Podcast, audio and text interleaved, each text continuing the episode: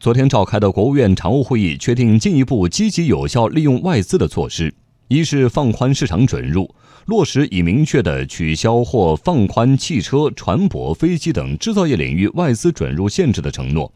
完善合格境外投资者制度，积极引入境外交易者参与原油、铁矿石等期货交易，支持外资金融机构更多参与地方政府的债券承销；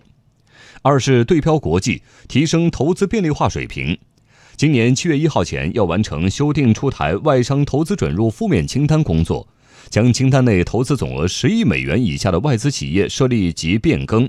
下放至省级政府审批和管理，简化外国人才来华工作许可，在中国境内注册企业选聘符合条件的外国人才，可在两个工作日内获发签证。三是保护外资合法权益。严打侵权假冒、侵犯商业秘密、商标恶意抢注等行为，大幅提高知识产权侵权法定赔偿上限。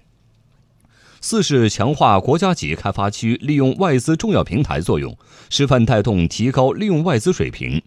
五是完善和用好信贷、用地、社保等支持政策，降低企业经营成本。